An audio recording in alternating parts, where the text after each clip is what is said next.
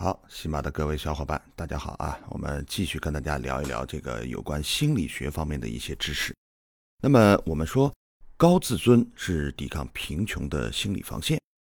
心理学家对夏威夷考爱岛六百九十八名来自贫困家庭的儿童进行了追踪研究，他们发现了打破穷人恒穷、富人恒富恶性循环的一线希望。并不是每个贫穷的孩子都有悲惨的未来，有些孩子摆脱了贫穷的恶性循环，成长为有竞争力、有自信的成功人士。类似的结果也在一项对伦敦高犯罪贫民窟的追踪研究中被发现。心理学家分析了这些来自贫困家庭的成功人士，发现这些人。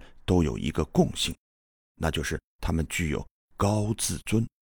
什么是自尊？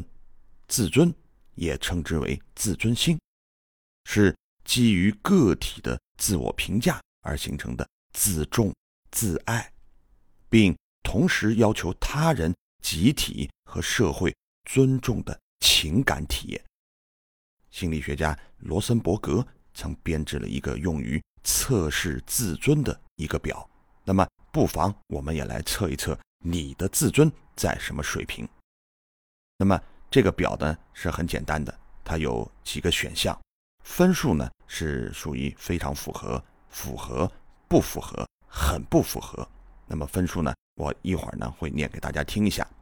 第一，我感到我是一个非常有价值的人，至少与其他人在同一水平上，非常符合四，符合三。不符合二，很不符合一。第二题，我感到我有许多好的品质，非常符合四，符合三，不符合二，很不符合一。三，归根结底，我倾向于觉得自己是一个失败者，非常符合一，符合二，不符合三，很不符合四。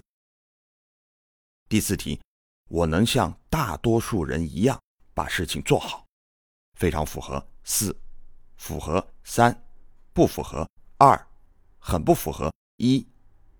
第五题，我感到自己值得自豪的地方不多，非常符合一，符合二，不符合三，很不符合四。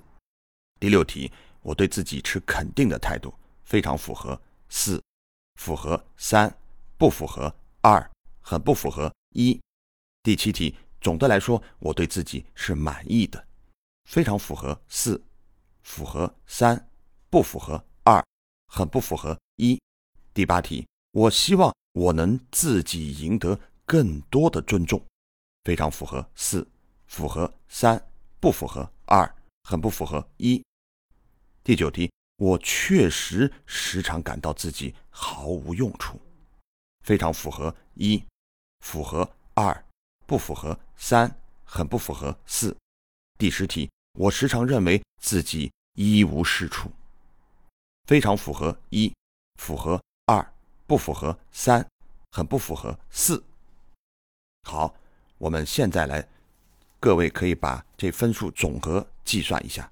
那么这里面呢，第三题、第五题、第九题和第十题呢是反向计分。那么将这十道题的分数啊相加所得的总分，即是你自尊心的得分。自尊分值越高，自尊的程度也越高。一般而言，二十五分以下为低自尊，二十六至三十二为中等程度的自尊，三十三分以上的为高自尊。高自尊的人对自己的能力还是自己存在的价值是高度认同的，从而。呈现出自信的形象，那些高自尊的人还会进入一种良性循环。由于他们在生活和工作中都表现出了社会所期待的良好形象，社会也会给他们良性的反馈，使得他们不断的提升自尊。而低自尊的人常常倾向于觉得自己是一个失败者，常常感到自己一无是处。低自尊的人呈现给社会的往往是自暴自弃，自怨自艾、自轻自贱等这些我们称之为自伤性的形象，即对自我的伤害。自尊研究是如何成为抵抗贫穷的防御手段呢？那些从贫穷环境中走出来的孩子，真的是因为高自尊才获得成功的吗？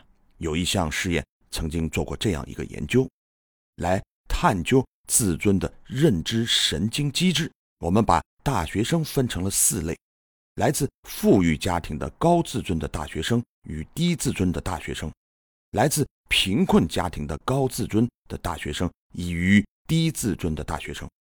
我们用核磁共振成像扫描仪扫描了他们的大脑结构，特别是位于大脑底部的一个核心器官——海马体。海马体因形似海马而得名，它是我们学习、记忆、压力管理等多种心理和认知功能的中枢。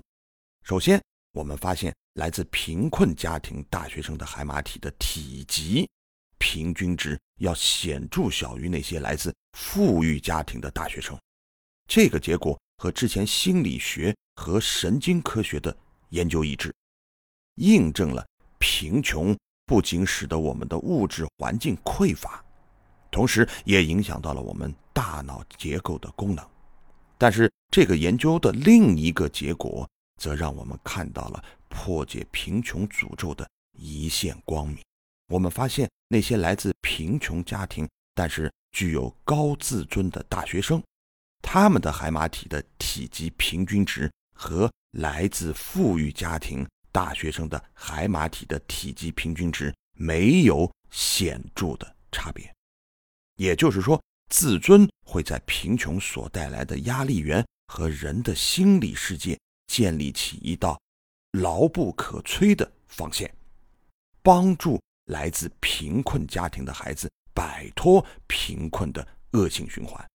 自尊，我们如何评价我们自己，更是我们人类的一种重要的资本，我们称之为心理资本。而家里有几栋楼房，有多少存款和投资，这些都是物质资本。物质资本的高低，决定了我们在物质世界里是富裕还是贫困。而心理资本的高低，则决定了我们心理世界是富裕还是贫乏，是丰富的还是寡趣，是幸福的还是不幸。好，这集就到这儿，下集更精彩。